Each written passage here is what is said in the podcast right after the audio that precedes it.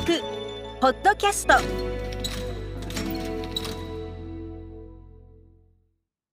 い。皆さん、こんにちは。印刷博物館学芸員の本田です。このポッドキャストでは、印刷博物館の様々な情報をお届けします。今回は、2021年2月20日土曜日に行った第1回印刷文化学会議をアーカイブとして配信いたします。第1回印刷文化学会議は、20周年記念トークイベント、テキストと版画、印刷による字の循環と題して2人の講師を招き、講演とトークセッションで構成しました。今回の配信は、小秋元丹先生による第1部発表講演、黎明期のひらがな枯渇地盤の書相です。SNS を沸かせた乙女割り付けに注目です。それではここから講演をお聞きください。続きまして、第1部の講演へ移らさせていただきます。え最初は、法政大学文学部教授、小秋元段先生に発表をいただきます。小秋元先生は、慶應義塾大学で日本中世文学、書史学を専攻され、現在、法政大学文学部教授として教壇に立たれていらっしゃいます。小秋元先生のご著書には、太平記、賠償論の研究、造法、太平記と枯渇地盤の時代がございます。小秋元先生には本日、黎明期のひらがな枯渇地盤の書相について発表をいただきます。それでは、小秋元先生、よろしくお願いいたします。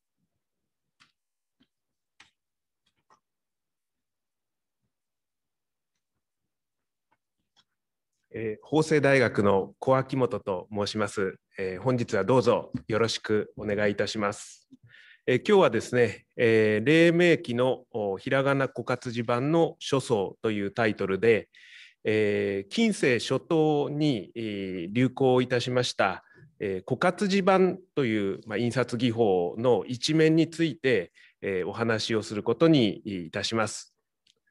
で、えーその前にですねまずこのスライドを見ていただきたいんですけれども、えー今回の発表がどのようなあ事柄を目指しているのかということをまず最初に、えー申し上げておきたいと思います。えー今ここに、えー現代の書物なんですけれども、えーアルファベットの本と、えー漢字ひらがな混じりで書かれた本の、えー画像を並べてみました。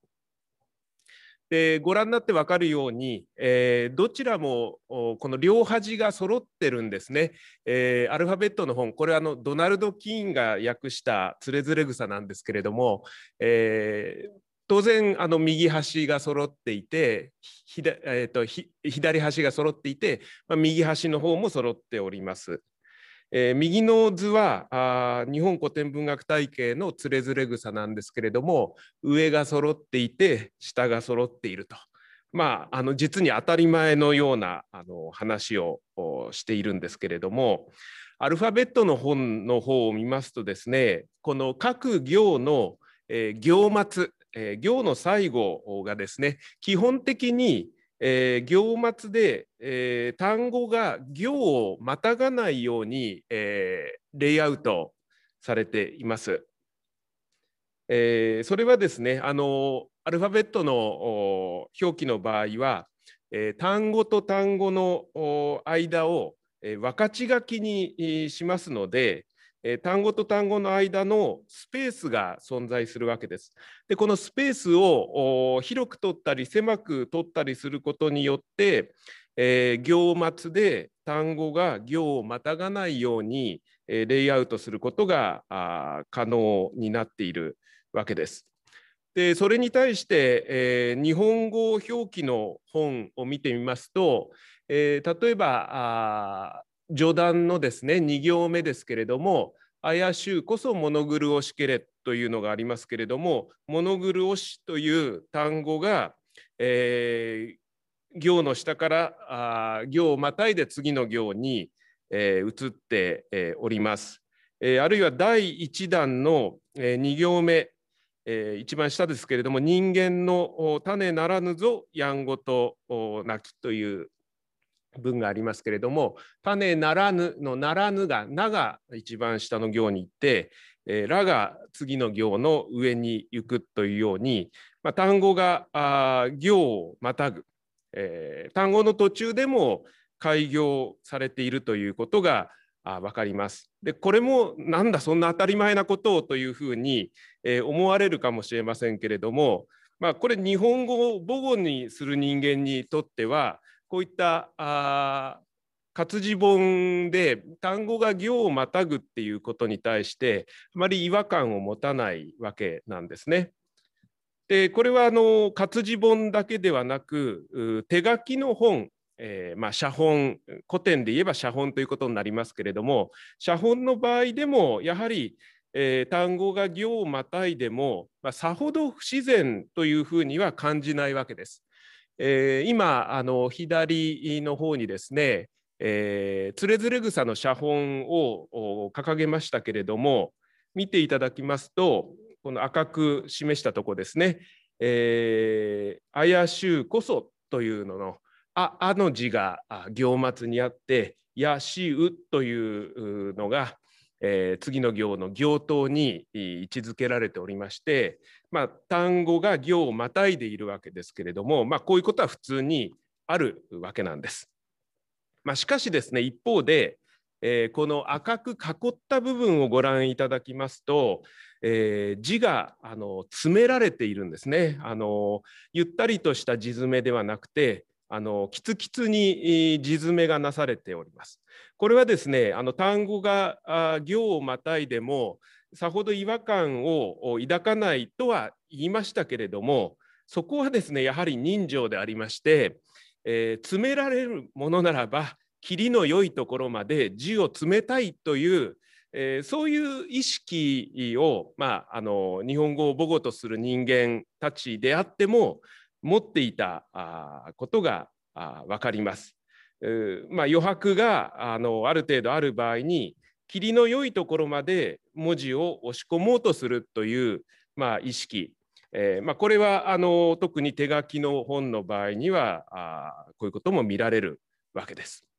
でこういうことを考えてみますと現代の生活の中でも例えば中学校などで手紙の書き方を教えますけれどもえー、その際に、えー、手紙を書く場合にはあ文の切れ目で、えー、余白があっても開業しなさいということを、まあ、先生たちは教えると思うんですね。で、えー、今ここに、えー、右側にですね、えー、手紙の実例を載せました。これは、えー、2020年10月1日に、えー、石原さとみがあマスコミ各社に、え結婚のご報告をファックスで送った時の、えものであります。え例えば三段落目を見てみましょうか。えお互いの理解を深めていく中で彼となら開業さまざまなことを共有しながらどんな困難も開業、えー、乗り越えていけると確信しました。あそうですかという感じですけれどもここでまた開業されます段落が変わって、えー、まだまだ未熟ですがこれからは2人で開業大切なものを大切だと思える人生を共に開業、えー、歩んでいけたらと思います。まあ普通みんなよくこういうこと言うんですよね最初はね。えーまあ、あのこういうふうに、えー、霧の良いところ、まあ、現代の文法で言えばこの文節があの変わるところで開業をする、まあ、その結果この手紙を見てみますとあの右端があの凹凸ができているということがあのお分かりいただけるのではないかと思います。まあ、あの石原さとみさんはそのおそらく中学校時代の国語の先生の言いつけをよく覚えていて手紙の場合には霧の良いところで開業するんだということをですね、あのずっと意識しながら、えこういう手紙を書いてたっていうのはまあ偉いなというふうに思う次第であります。さて、えー、まあ、日本語の表記ではですねえーまあ、今のようにその単語の切れ目あるいは文節の切れ目で行をあの開業することもあると。しないこともあるんだけれども開業することもあるというわけです。でこのことをですね、えー、日本語学者の今野真司さんという方がですねこういう意識のことを行意識というふうに、えー、名付けました。でこれ非常にいいあのネーミングだなと私は思っているんですけれども今回の発表ではですね、えー、この漢字ひらがな混じりという、えー、日本語固有の表記が、え、初めて、え日本で印刷されることになった時にまあ、これは枯渇地盤の時代のことなんですね。日本語固有の文字表記が印刷によって広まるというのは枯渇地盤の時代のことなんですがその当該の枯渇地盤の時代の人々がこの行意識という問題をどのように処理していた処理していったのかということを、まあ、見ていくというのが、まあ、本発表の目指すところということになります。はいで、えー、その前にですね、えー、若干予備知識ということで、日本の印刷の歴史を簡単に、え振り返っていきたいと思います。あの100万頭だらにというものがあのあるというお話は先ほど樺山館長からもですね、えございましたがあの印刷というのが、まあ、ある程度継続的に行われるようになるのはこれは平安時代の後期からのことであります。え100万頭だらにというのはそれよりもかなり前のものになるんですね。で平安時代の後期以降寺院において、えー、経典、えまあ、仏教の経典ですね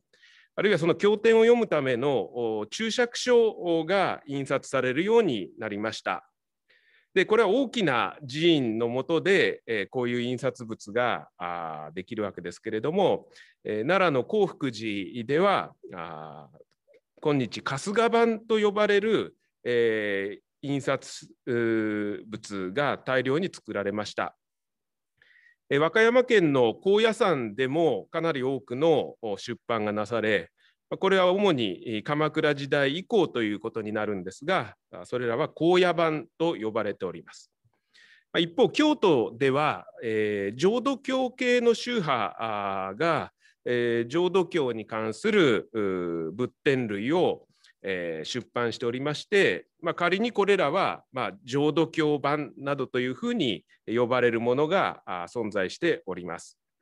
えこれが南北朝室町時代にえ入りますと、え禅宗のまあ役割というのがえ政治経済社会において大きくなってきました。でそこでですね、えー、経典、えー、あるいは注釈書あるいは有名な禅僧の語録などが出版されたわけです。同時に彼らは漢詩文を作ることを重視しておりましたので詩文書なども印刷されます。これはあの京都あるいは鎌倉の有力な禅宗寺院は五山というふうに格式づけられましたので五山版などと呼ばれます。またこれに伴い民間や地方などでも印刷がまあ行われるようになりました。まあ、しかし、まあ、ほとんどすべてはこれは漢字文献ということになります。漢字カタカナ混じりの本もありました。極めて例外的に、えー、ひらがな混じりの本もありましたけれども、まあ、ほとんどすべては漢字文献であるということです。でこれらはいずれも正版によっているものです。えー、正版というのは大きな、えー、版木に、えー、文字を、えー、刻んでえー、それで印刷をするというのが正版ですね。まあ、今で言うと版画と同じ技法ということになるわけですけれども、まあ、正版で印刷されました。で今ここに、えー、ただいま説明した、えー、うちのいくつかを載せましたけれども例えば春日版、えー、それからあ後の時代の五山版、えー、を載せましたけれどもまあ、これらの本はも日本で印刷はされましたけれどもまあ、元になった本というのは、えー、中国からあ渡ってきたものであります。ですから当然、えー、テクストは漢字のみということになります。しかもその漢字は楷書体で書かれておりますから文字の大きさが基本的に一定しているわけですね。ですからこれを見てみますと原則的に文字の横列が並んでいるっていうことになります。え、まあ、逆に言いますと行末を見てみますとそこに熟語があった場合その熟語が行をまたぐということは普通に起こりうることなわけですね。はい。でその後の印刷の歴史になりますけれども、えー、16世紀の末ですね安土桃山時代の、えー、最末期に、えー、日本に2つの活字による印刷術が入ってくるということがよく知られております。一つは朝鮮の活字版の技術であります。これは文禄の駅によって、日本に、もたらされたものであります。それからそれよりも若干早くキリスト教の、宣教師たちがヨーロッパより、印刷術を日本にもたらします。これはキリシタン版というふうに、呼ばれるわけです。で、えーまあ、こういう流れが、まあ、背景にあるわけですけれども、まあ、ここはいろいろ議論のあるところなんですけれども、まあもまあ、キリシタン版の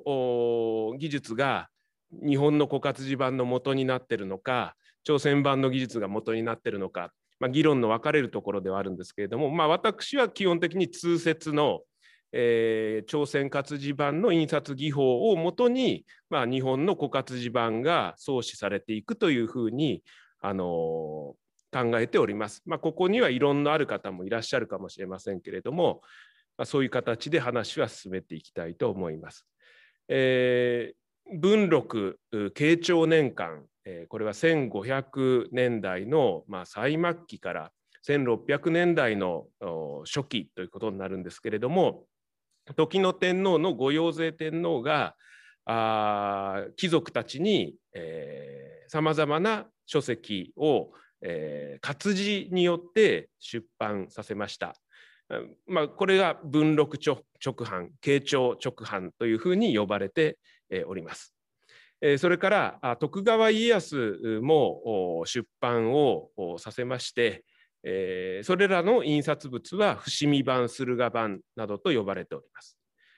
それから民間でも活字出版がなされましてまあ一番この時期の代表的なえー、存在ということになりますと墨倉蘇安という人が京都の佐賀の地で印刷をさせた佐賀本というものが代表的なものになります。でこちらはですねひらがなによって国書、まあ、日本の作品ですねひらがなによって日本の作品が多数印刷されるようになったわけです。まあ、これまではえー、漢字文献がほとんど全てであったわけですけれども枯渇地盤の時代より日本では、えー、日本固有の文字が印刷に付されるようになったということであります。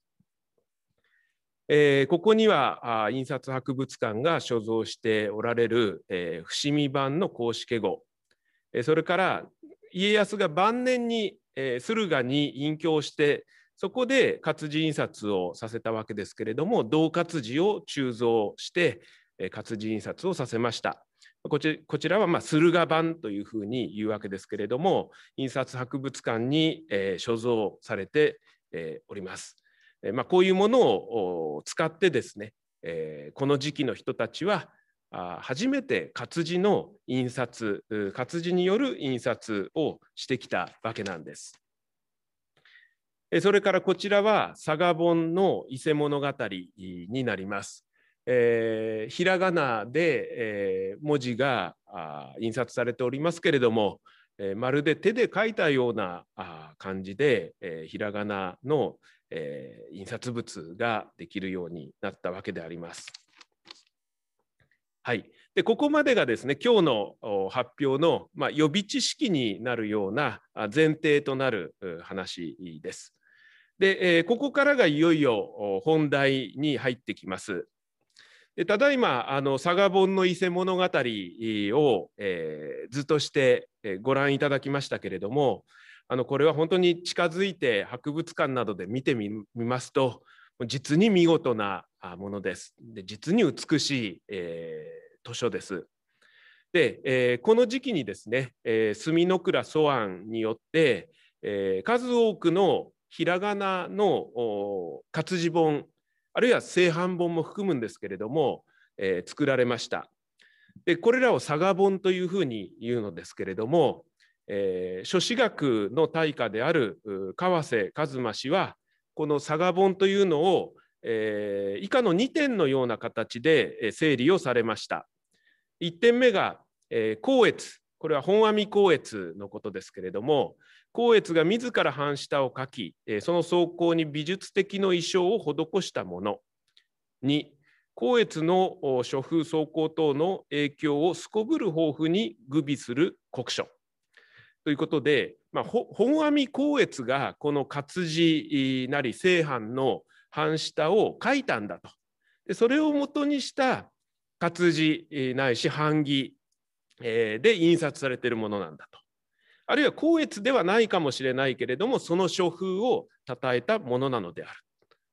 でそれから、えーまあ、光悦好みの書物の想定になっている。これはですね、キラ刷り拍子と言いまして、えーまあ、キラをあの、まあ、塗ると言いますかね、模様を施す、えー、すり施すというふうに言ったらいいでしょうか。そうしたきらびやかな料紙に、その上に印刷をしていくんですけれども、まあ、光悦ないし光悦的な趣味のもと、まあ、美術的な想定を持っているという、まあ、こういうものが佐賀本にあたるのだということで、えー、以下の書籍を佐賀本のまあ、図書ということで、えー、特定をしております。えまあ、先ほど見ていただいた伊勢物語やえー、伊勢物語聞き書き、えー、源氏小鏡、北条記、千住章、つれづれ草、えー、関税流大本などなどがああります。でこちらはですね、1937年に枯渇地盤の研究という研究所の中で、えー、表明された考え方で、えその後1967年に造法版が出ているんですけれども、えーまあ、これが佐賀本の定義だというふうに、えー、なされていたわけです。まあ、しかしながらですね佐賀本の研究というのはその、えー、川瀬一馬氏以降あのかなり進んでおりまして少しこの定義も若干見直していかなければならないという点があります。まず1点目として、まあ、本当に光悦が半下を執筆しそして想定も手がけたのかということなんですね。これ実は光悦によるというあの証拠があの全くないんですね。でその一方で、えー、近年、えー、墨の倉書案素案の、えー、関与の大きさの方が注目されるようになってきました。えそれそれはですねここにも書きました、えー、林進氏という美術史の研究者が、えー、素案の直筆を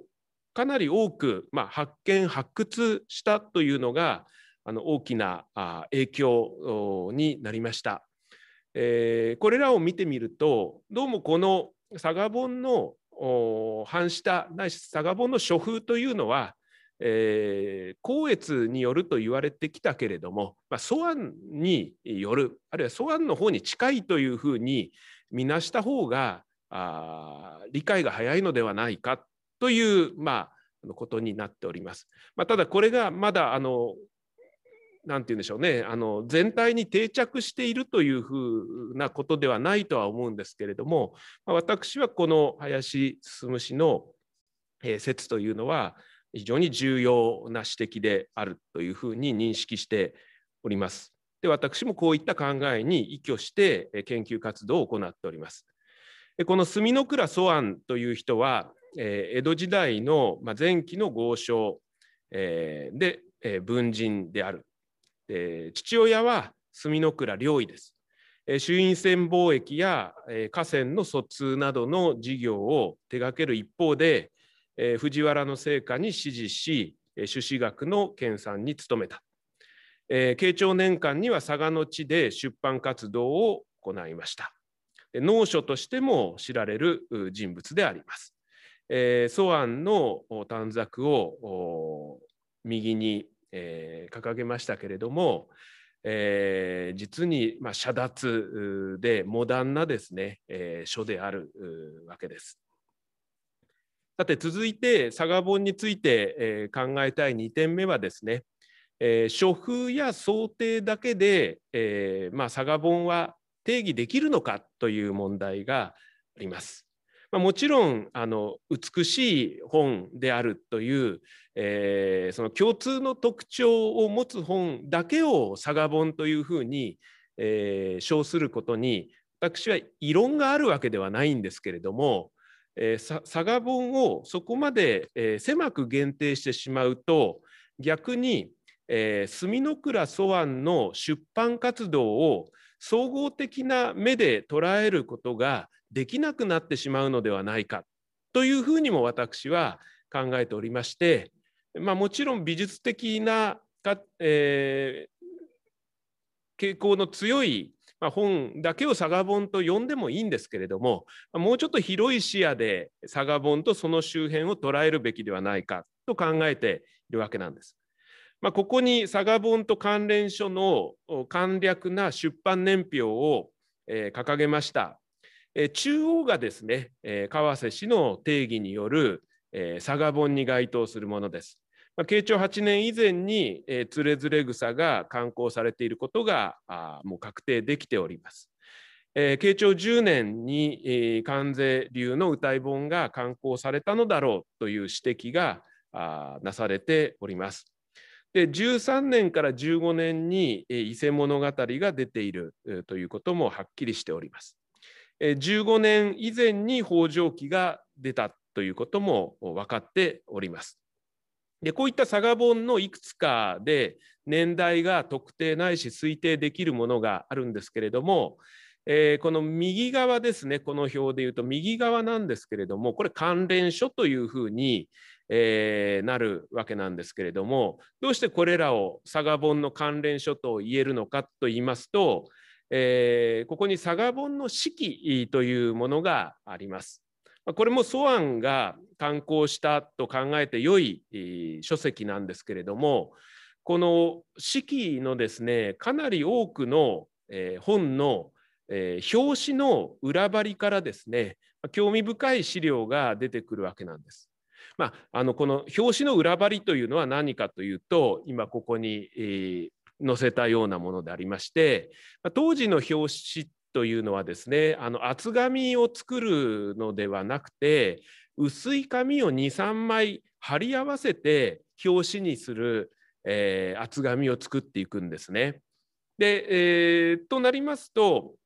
貼り合わせる紙は、えー、保護紙であってあの全く問題がないわけです。でそういう貼り重ねるための保護の中に印刷をして余ったものとか印刷をしたけれども失敗したものあるいは構成刷りのようなものが貼り重ねられていることがしばしばあるんです。でまあ私たちあのこの、えー、この時期の本の研究をしている人間はもうともかくこの保護が出てくると、まあ、近畿弱薬するんですね。えー、なんかこれはどうもスカートをめくってるようで、えー、大変趣味の悪い、えー、感じがするんですけれども、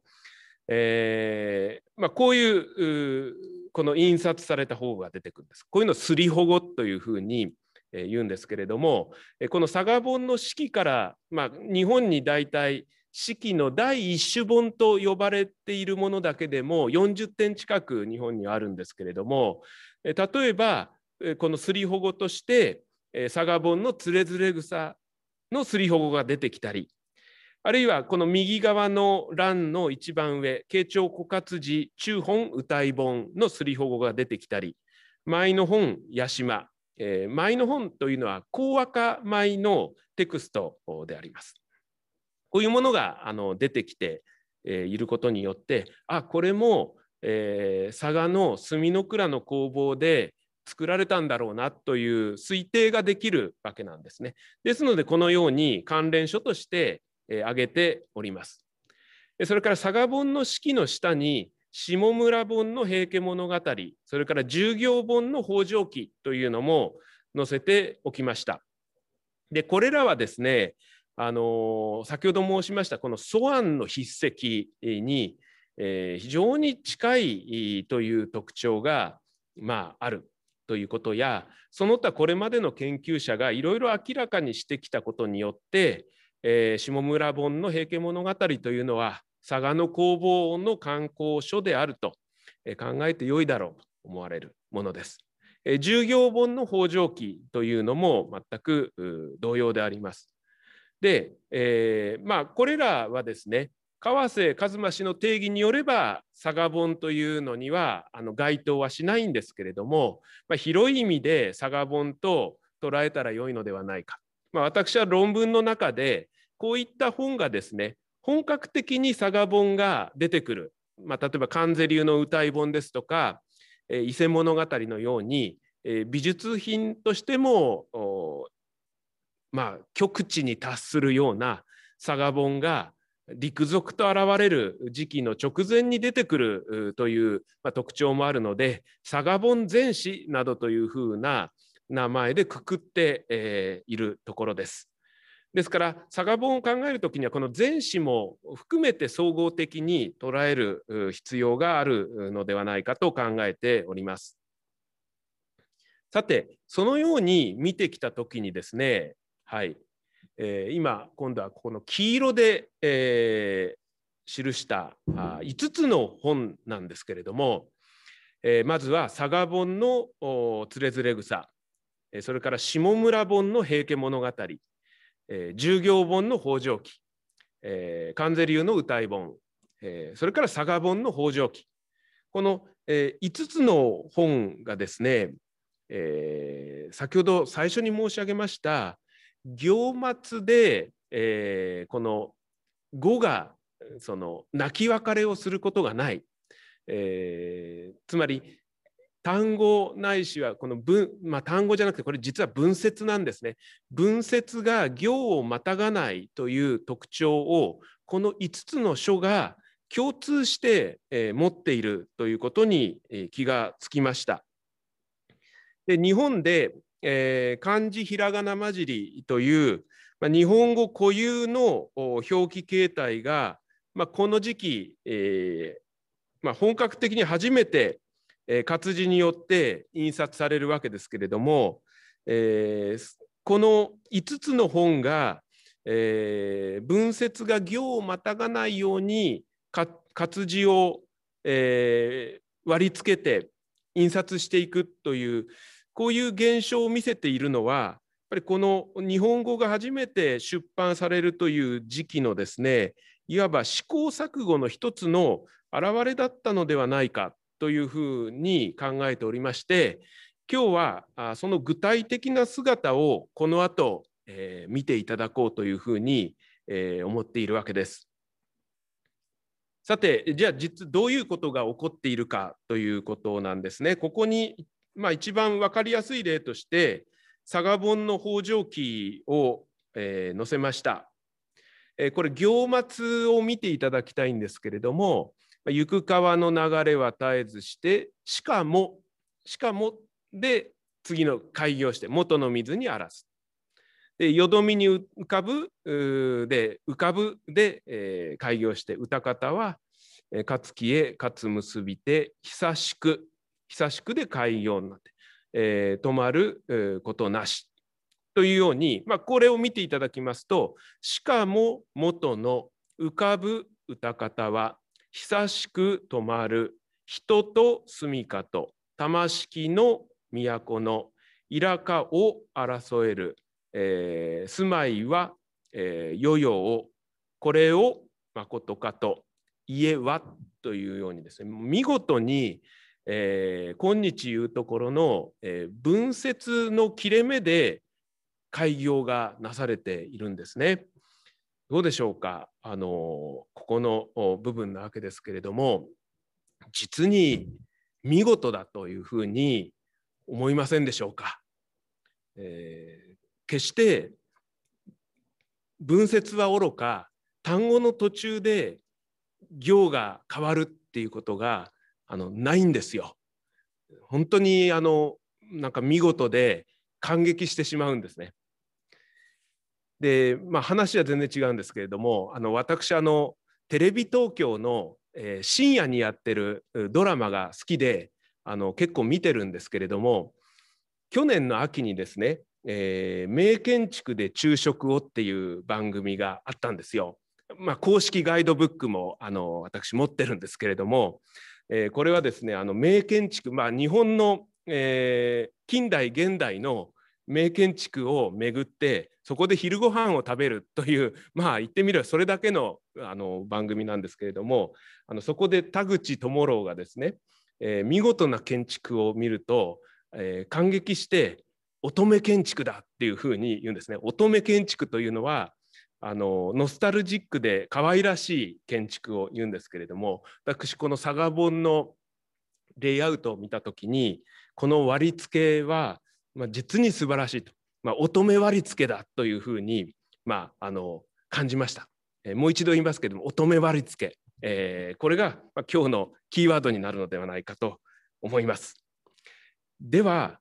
これをどうやって実現しているのかということをあの考えてい、えー、かなければなりません。その前にもう一つ乙女割付の、えー、実例を確認していくことにしましょう。こちらは佐賀本のつれづれ草になります。こちらもですねやはり同様に文節が行をまたぐことがありません。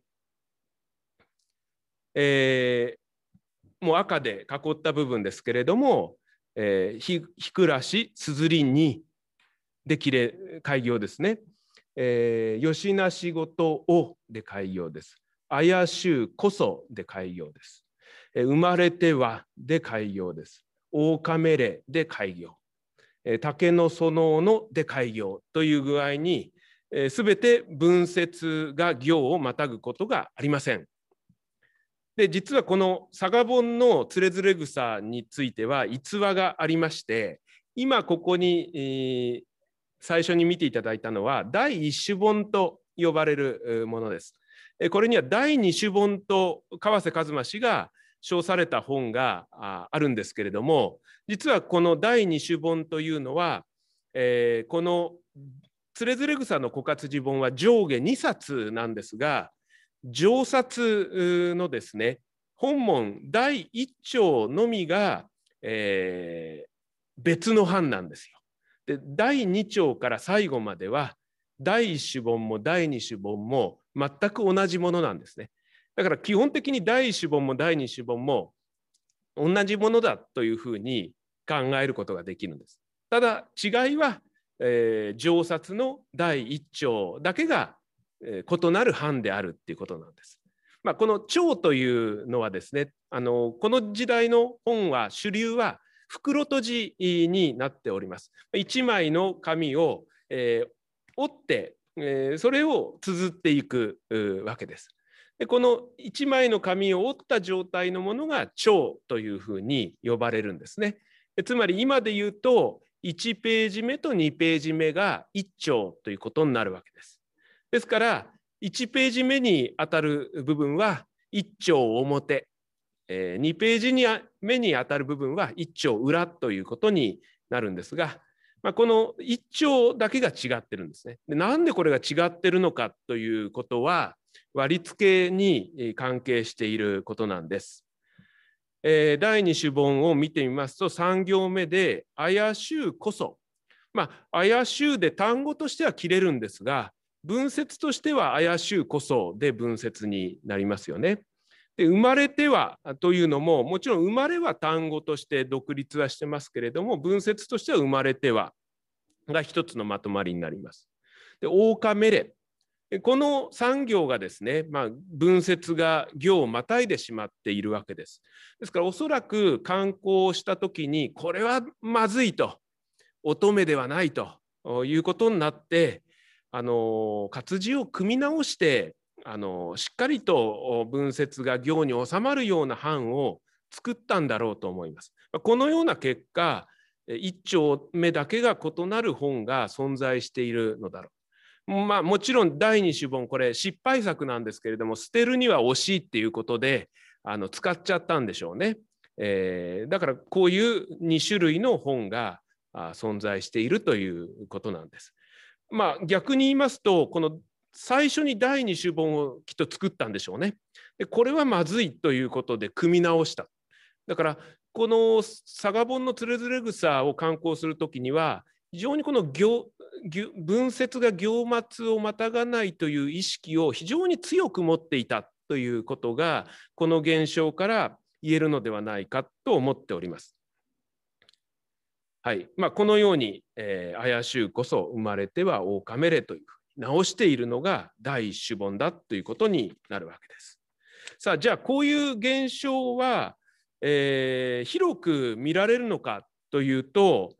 そうではないんです。まあ、最初に、えー、私が申し上げた佐賀本でいうと「つれづれ草」えー、それから「歌い本」「北条記」それからあ下村本の「平家物語」と、えー、従業本の、えー、北条記、えー、に、まあ、どうやら限られるらしいんですね。えー、佐賀本と同じ時期まあ、少しもしかしたら早い時期と想像されますけれども円寿殺用無言賞というのを掲げましたけれども、まあ、こういうふうに、えー、ここは何て書いてある、えー、抱かざるに抱かざるにって書いてある部分ですが「い」が行末に、えー、あって、えー、だが、えー、次の行にある。まあ、こちらも同じですね。美しきというふうになってるんですが木があの行をまたいでいるということがわかるかと思います。で同じように、えー、佐賀本よりも少し早く刊行されたのではないかと考えられているあのつれづれ草があるんですけれどもこれはもうもう平気で、えー、文節が行をまたいでいるわけです。だから佐賀本の伊勢物語ももう同じですね。平気で文節が行をまたいでいるということになっています。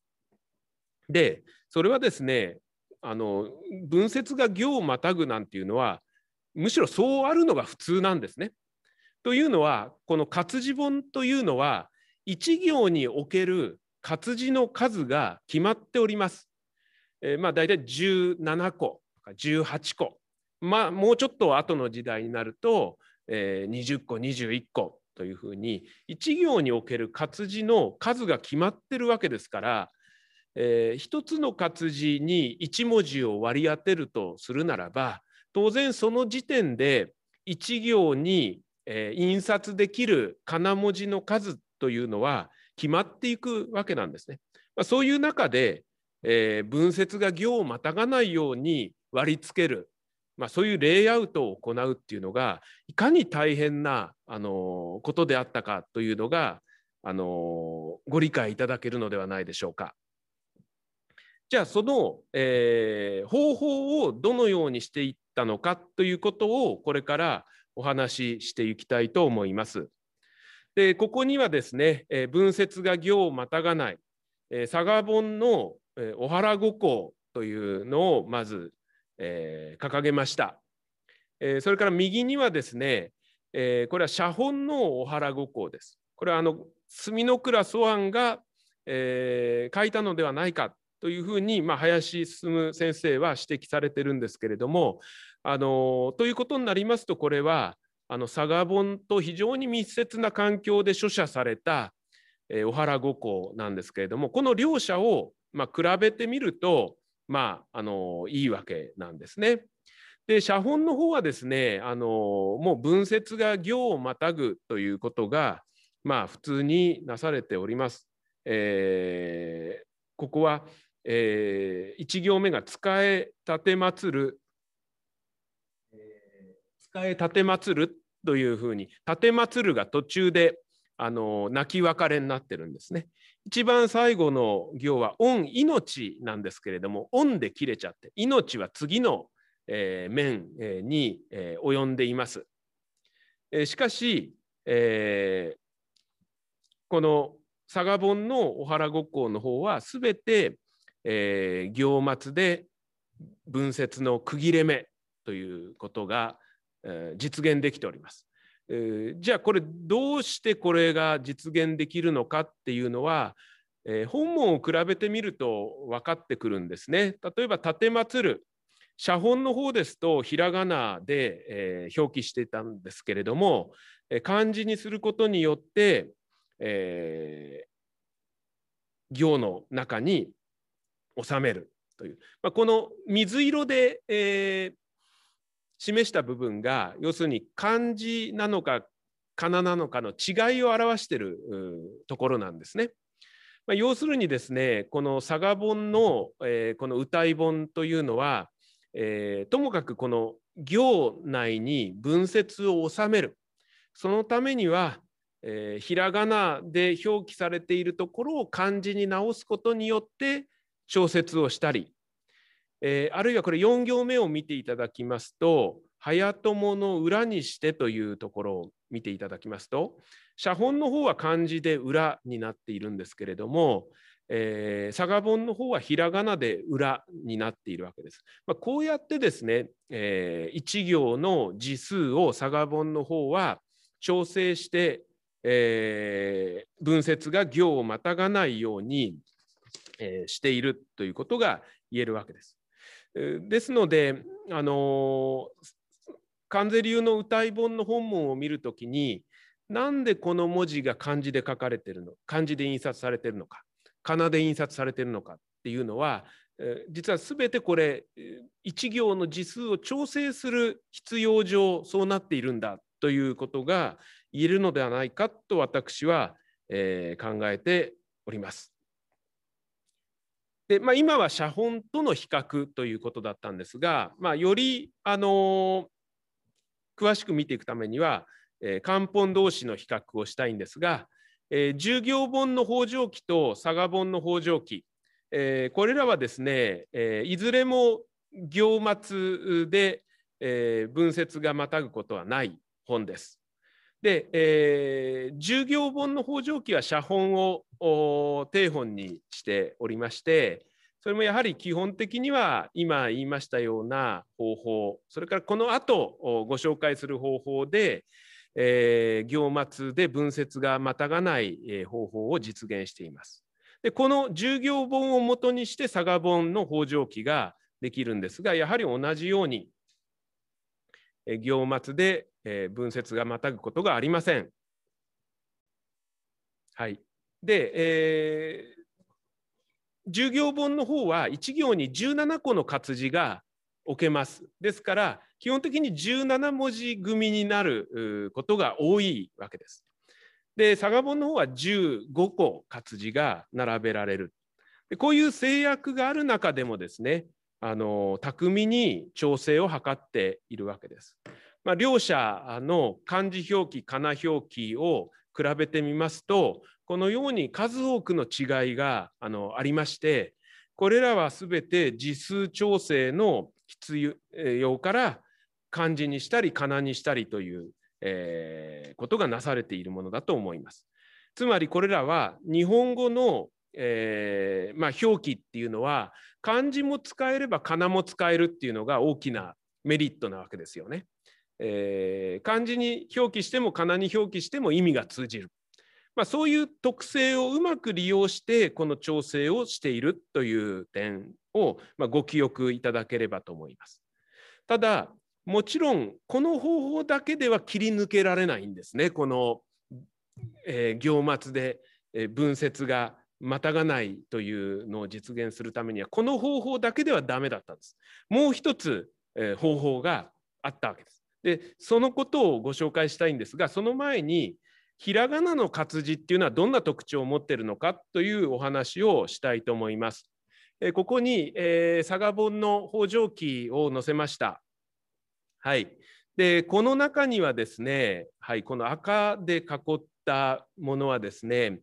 一つのこの正方形の活字に一文字が彫り込まれているのではなくて、えー、長方形の形の活字印面に複数の仮名文字が、えー、彫られてそういう活字を使ってるっていうのがこの赤で囲った部分なんですね。まあ、これをですね、えー、まあ、あの一字一角の全角活字だけではなくて二次二角三次三角の、まあ、連長活字というふうに、まあ、呼ばれるんですけれども連長活字も使用されております。はい、それからですね今度は青で、えー、示した部分これは2文字分の活字なのに1文字になっているというものです。これ縦長の字形ですね。特にあのひらがなの「し」なんていうのはあの2文字分のつまりこれは2角の大きさの2倍角の大きさの活字に「し」という1文字が彫られているという。でこういう状況を見てみるとあなるほどこの例えば「死」とか「行く」のような青い部分で調整してるのかなっていうふうに思っちゃうんですけど最初は思ってしまうんですけど実はこれはあんまりそういう行末を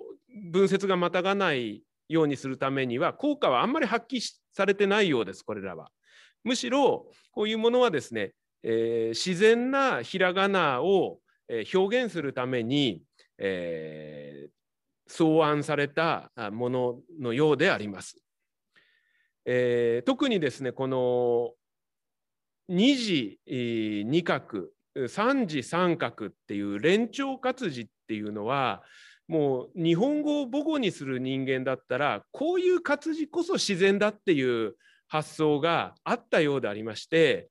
これは鈴木博光さんという方が佐賀本の伊勢物語の活字を丹念に調査されたんですけれどもその結果を見てみますと全角活字が931であるのに対して2倍角の活字はそれを上回る1030字もあるという事実を、えー、解析されております。ですからこの倍角の活字っていうのは仮名文字を連綿体で書く日本語母語話者にとっては必然的に相相思、えー、で想起できる、まあ、そういう活字だったものと思われます。さてこのことを前置きにして、えー、その文節で行が、えー、行がえー、文節をまたがないようにするために見出した一つの方法を次にご紹介したいと思います。それはですね、十行本の北条記と佐賀本のつれづれ草と下村本の平家物語の3つの本に共通して現れる、圧縮型活字の存在であります。この圧縮型活字というのは、まあ、私があの勝手につけた名前であんまり雅な言葉ではないんでちょっと恥ずかしいんですけれどもどういう活字かというと、えー、この画数よりも字数の方が多いっていう活字なんです。どういうことかと言いますと今ここに下村本の平家物語の図版を載せましたけれどもここにですね元取という語が3箇所出てくるんですね。まず、えー、この青で示した元取は隣の字と比べてみると分かりますように、えー、4, 4倍角の活字に元取りというふうに活字が彫られているんです。しかし、えー、赤で示した部分を見ていただきますとこれ隣の字と比較すれば分かりますけれども3文字分の活字つまり3倍角の活字に4文字が収められている。つまり活字の大きさに対して文字が圧縮されてるっていうことになるんですね。でこれ調べていきますとこの3つの本にこの圧縮型活字っていうのが結構見出されるわけなんです。でこれこそがですねあの文節が行をまたがないようにするときにしばしば用いられた活字なんだろうと思います。おそらく活字を組んでいくときに文節が行をまたいでしまおうとするとそれを調整するためにこの圧縮型活字が作られ投入されてそして文節が行をまたがないようにレイアウトできているそういうことなんだろうと思います。でどれぐらいあるのかというとですねあの10行本の北条記で言いますと2倍角で3次連長のものが97 3倍角で4次連長のものが54まあそういう数があの析出されました。えー、佐賀本のつれづれ草でいうと2倍角3次連長が430、えー、それから、えー、3倍角4次連長というのが178、まあ、中には4倍角6次連長とか5倍角7次連長などというものがあります。これはですね他の本にないわけじゃないんですけれどもないわけじゃないんですけれども稀にしかこういうものは出てきません。で佐賀本の伊勢物語にはですねこの圧縮型活字が先ほどの鈴木博光さんの、えー、調査によると2倍角3次連長が65出てくるという指摘があるんです。しかしこれは和歌の部分を、えー、組版する時にだけ使われるものだという指摘がありましてこれ非常に限定的にしか出てこないんですね。それに対してえー、左の3つの書籍ではこの圧縮型活字がいかに対応されているか、まあ、これはですねいかにこの文節が行をまたがないようにレイアウトすることに貢献したかがここからあ分かるわけであります。さて、まあ、その実際をちょっと見ていただきましょう。これは10行本の北条記なんですけれども圧縮型活字を探し出すためにはですねま、まずこうやって横線を引いてみるわけですね。そうすると圧縮されているものがこういうふうに分かるわけなんです。これが圧縮された活字です。で、まあ、確かにこれ綺麗だなと、まあ、横横列が揃っちゃうとどうしてもこれ活字だなっていう雰囲気が出てしまって自然さが損なわれちゃうんですねひらがな小活字本っていうのは。えー、しかし圧縮型が出てくることによって、あの、横列が揃うことが減ってくるので非常にひらがな表記らしい自然さが出てくるんですがその自然さが出てるなっていうのが青で記した活字です。まあこれ主観ですけれどもね。で赤で記した部分はですねちょっとこれは圧縮しすぎじゃないの？という、まあ、これもちょっと私の主観で申し訳ないんですけれどもあの圧縮しすぎて不自然な活字も、まあ、一方では存在しているわけなんです。はい、で今この3つの本が圧縮型活字を用いているというふうに言いましたけれども実はこの3つの本はですねあの同じ活字をどうやら共有しているようであります。全てがそうっていうわけじゃないんですけれども、まあ、活字って木の活字ですから摩滅していくので摩滅するとどんどん新しいのを投入していくんですけれどもだけどもその一方で共有してる活字もこの3つの本にはあります。ということになるとこの3つは明らかに同じ工房で出版された。それから圧縮型活字を使うっていうところからも同一の刊行者によって刊行されたものだと思われます。えー、まあ、これは駆け足になってしまうんですけれども全てを確認したわけでは私もないんですが圧縮型活字についてはもう全てを確認しましたところ以下のような活字が、えー、北条記つれづれ草平家物語で共有されていることが確認できました。さあそうなりますとえー、この3つの本の出版の順序はどれが先でどれが後なのかということが気になってまいります。でまず佐賀本のつれづれ草と下村本の平家物語はですね戦後関係がはっきりしてるんです。それは木製の活字というのは時々この欠損を起こすんですね印刷している過程で。で欠損のある活字を追っていくということによって戦後関係が分かります。まずここで「なし」という活字の図版を載せましたけれどもつれづれ草の上札の8丁表から10丁の裏までこのなしが欠損のない状態で使われているんですが、えー、その少し後、えー、18丁の裏でですねちょうど死の部分の真ん中に欠損が生じるんです。でその後ずっと欠損があるまま使われてその同じ欠損が、えー、ある活字が「平家物語」でも継続して用いられている、えー、そういうことです。で下はケルなんですけれどもケルもですねつれづれ草では当初欠損がなかったんだけれども途中から欠損が現れてその欠損が平家物語に引き継がれていくということになるのでこれは明らかに佐賀本つれづれ草が刊行された後下村本の平家物語が刊行されるのだということが言えるわけです。じゃあ今度は従業本の北条記と佐賀本のつれづれ草の戦後関係はどういうふうになるのかというとこちらは残念ながら欠損活字ではあの解明できないただその代わりに、えー、2種類の活字の入れ替わりということで、えー、実は戦後関係が分かってきます。あのければという活字があるんですけれどもこれ北条記の11丁裏で初めて出現するんですけれどもつれづれ草でも同じ活字が使われます。しかしつれづれ草の上札の29丁の裏というところで2個このケレバが必要になってくるんですね。なので従来から北条記の時から使ってきたケレバに加えて新しくもう1個ケレバという活字を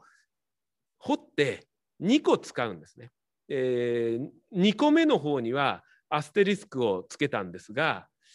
これがだんだん後になるとアステリスクのつけたえー、ケレバの方が新しいケレバの方がもっぱら使われるようになってつれづれ草の下札の方に行きますと最初のケレバはもう使われなくなるわけなんです。ということからこれは北条記が先に印刷され次につれづれ草が印刷されるのだろうということが、まあ、分かってくるわけです。ですから従業本北条記え次に佐賀本つれづれ草次に下村本平家物語という順になるんだということが言えてくるわけです。でまあそんなつまらないことを解明して一体何になるのかという話になるんですがこの戦後関係が分かることによって圧縮型活字の使用方法の特色に何か変化が見られるのではないかということが続いてあのまあ、解明できてくるのではないかと思っております。でここにちょっと細かくなりますけれども表を載せました。はい、これはですねあのまず圧縮型活字によって、えー、印刷されている文字列の数を数えたものそれから、えー、圧縮型活字の種類の数をあのあの調査して算出したものです。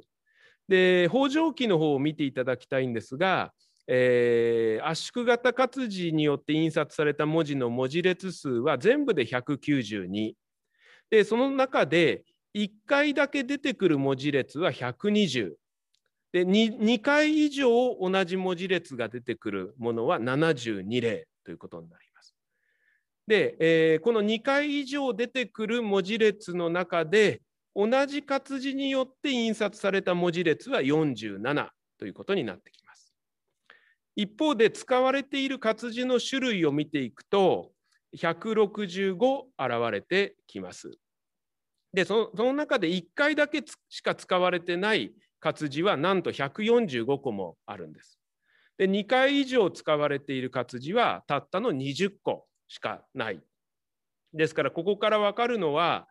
この圧縮型活字を作るのはいいけれども非常に非効率だっていうことが分かります。つまり最初はもう手探り状態なんでしょうね。ともかく行末で文字数を調整するために困る都度、えー、圧縮型活字を使って切り抜けていったんだろうということがあのここから伺えます。しかし、つれづれ草や平家物語を印刷する段になると、そこがかなり手慣れてきたようでありまして、えー、例えばつれづれ草で言うと、えー、文字列の方を見てみますと、す、え、べ、てで1322の圧縮型活字によって印刷された文字列があるんですが、1回しか出てこないものは364、2回以上出てくる文字列は958、でその中で同一の活字によって印刷されたものは894つまり C のうち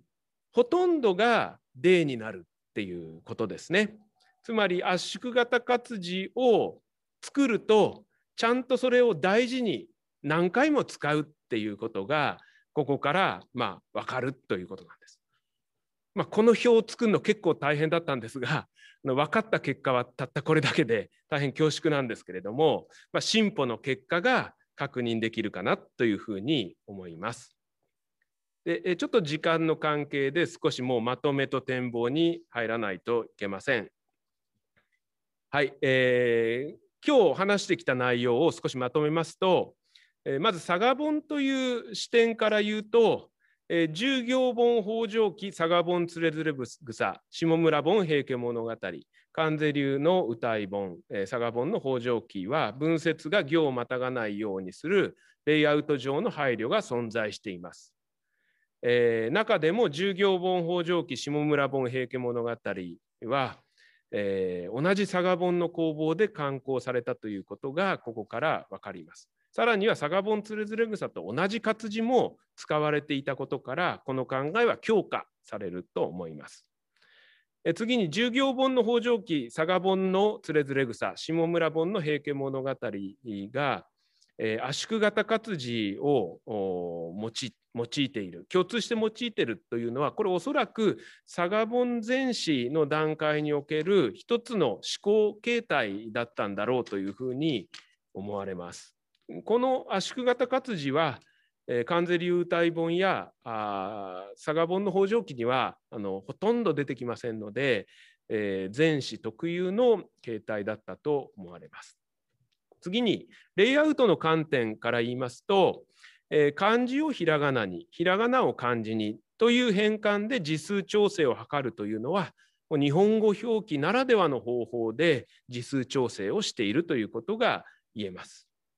次に、えー、圧縮型活字というのも連綿体を基本とし伸縮も自在な日本語の文字表記の特性を生かしてこれは創出草案されたものだということが言えると思います。でこのように黎明期のひらがな枯渇字本は日本語固有の文字表記システムを有効に活用して読みやすいレイアウトを追求したということが言えるでしょう。しかしこれは定着したわけではないんですね。やはり負担が大きいというのがあって後には継承されていきませんでした。しかしそれは逆に言いますと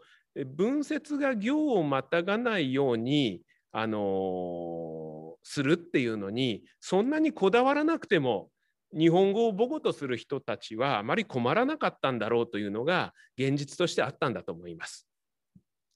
だから最後にですねこういうあの文節が行をまたがないという発想の塩源はどこにあんのかっていうことなんですがこれはおそらくキリシタン版なんだろうと思います。まあ、日本の活字古活字印刷は朝鮮版のもとものを元にするんですけれどもことこの行意識の問題についてはキリシタン版の影響を考えざるを得ないというふうに思います。えー、これはですねもうすでに鈴木博光氏がキリシタン版の後期国字本というものがあるんですけれどもこの本は、えー、一定の言語単位が行をまたがないという事実があることを指摘されています。ただその行をまたがないようにする方法はですね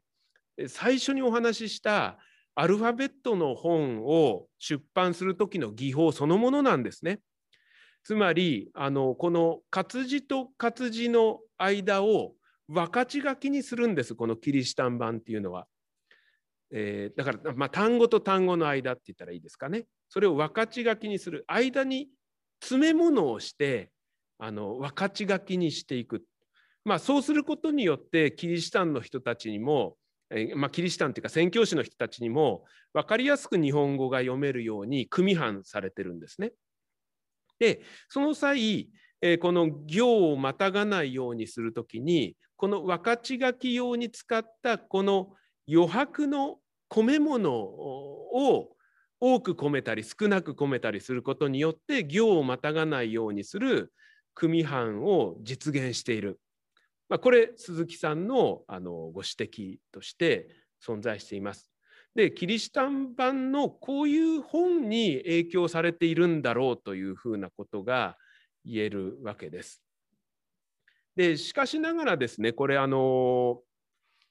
まあここにも書きましたように従業本の北条記などが仮名表記のレイアウトの規範として仰いだのは、まあ、キリシタン版の後期国字本であった可能性が、まあ、高いわけです。でこれは別の角度からえ佐々木隆弘さんという方が、えー、ひらがなの枯渇字本の本の何て言うんでしょうかね想定についてはキリシタン版の影響を認めるべきじゃないかというふうにあのご指摘になってるんですけれども、えー、まあ、それらも含めてですね今回の問題を考えてみるとおそらく京都の左岸にいた、えー、出版に携わった人たちはキリシタン版の組版技法までは知らなかったんだろうと。ただ書物を通じてあ、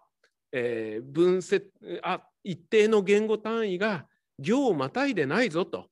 印刷する日本語の本っていうのはこうあるべきなんだろうとキリシタン版の本を見てそう考えた感じたんでしょうね。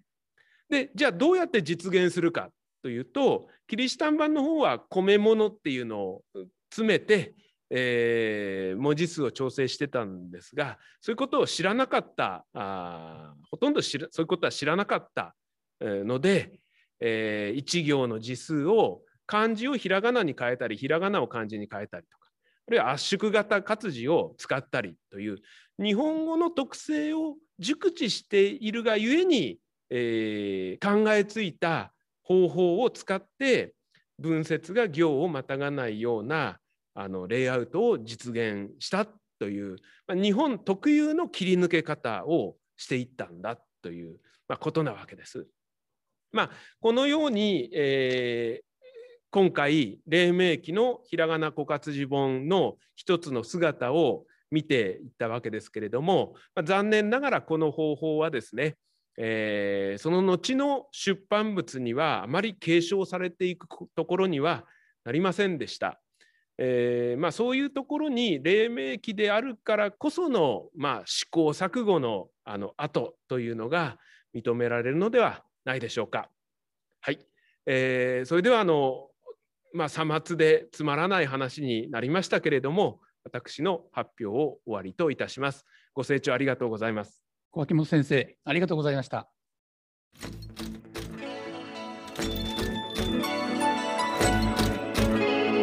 インパクポッドキャスト